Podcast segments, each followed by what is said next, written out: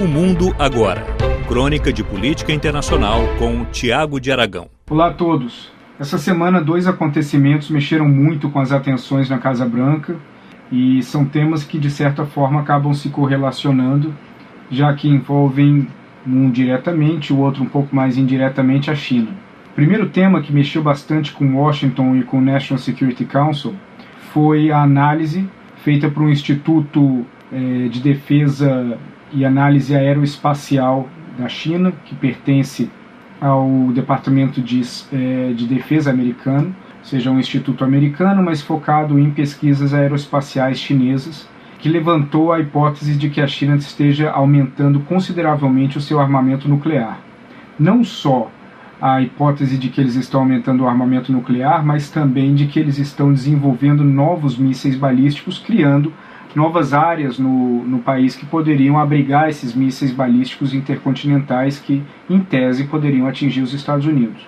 Essa mudança na postura nuclear chinesa ela acaba afetando a mudança na postura nuclear americana. Por quê? Porque, apesar da desproporcionalidade no número de ogivas, a China possui 350, os Estados Unidos por volta de 6 mil, a China sempre teve uma estratégia nuclear de reação, ou seja, ela tem, montou uma capacidade reativa em relação a receber um ataque nuclear, como uma forma de conter eventuais riscos e ameaças nessa área. Se de fato estiver ocorrendo uma expansão no poderio nuclear chinês, isso indica que a China poderia estar indo na direção de ter um, um arsenal nuclear e uma estratégia nuclear onde lhe possibilitaria efetuar o primeiro ataque o que muda consideravelmente a estratégia americana em relação à China. Não que os Estados Unidos pensem em atacar a China e nem que a China em atacar os Estados Unidos, mas historicamente essa posição ela acaba regulando a disparidade de forças abaixo disso, que envolve navios, envolve aviões, envolve outras coisas. Se países eventualmente entram em conflito, a desproporcionalidade nuclear sempre pode ser utilizada para frear que esse conflito chegue num grau mais alto. Agora, se existe uma equivalência, ou seja, se os dois países podem atacar o outro é, é, de uma forma proativa, isso acaba mudando a estratégia abaixo, neutralizando os dois lados e colocando o peso na, em áreas não nucleares, como por exemplo na Marinha, na Força Aérea e no próprio Exército. Como nós sabemos que um eventual hipotético cenário de, de conflito entre os dois países ocorreria no Indo-Pacífico, principalmente por conta do Mar do Sul da China, assim como de, da ilha de Taiwan,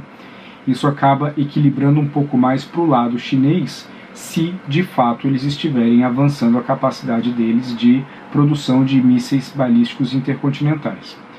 Um outro assunto que também balançou muito com Washington é a questão no Afeganistão e o avanço do Talibã, culminando na conquista da capital Cabul fazendo com que o governo legítimo afegão tivesse que sair do país na direção do Tadiquistão. O ponto da China nessa história é que a China, apesar de ter mantido um diálogo constante com o governo legítimo afegão, eles também mantiveram um contato constante com o Talibã, inclusive recebendo, nesses últimos dias, representantes talibãs na China, que, que indicaria uma eventual legitimação que a China poderia oferecer a um governo é, do Talibã.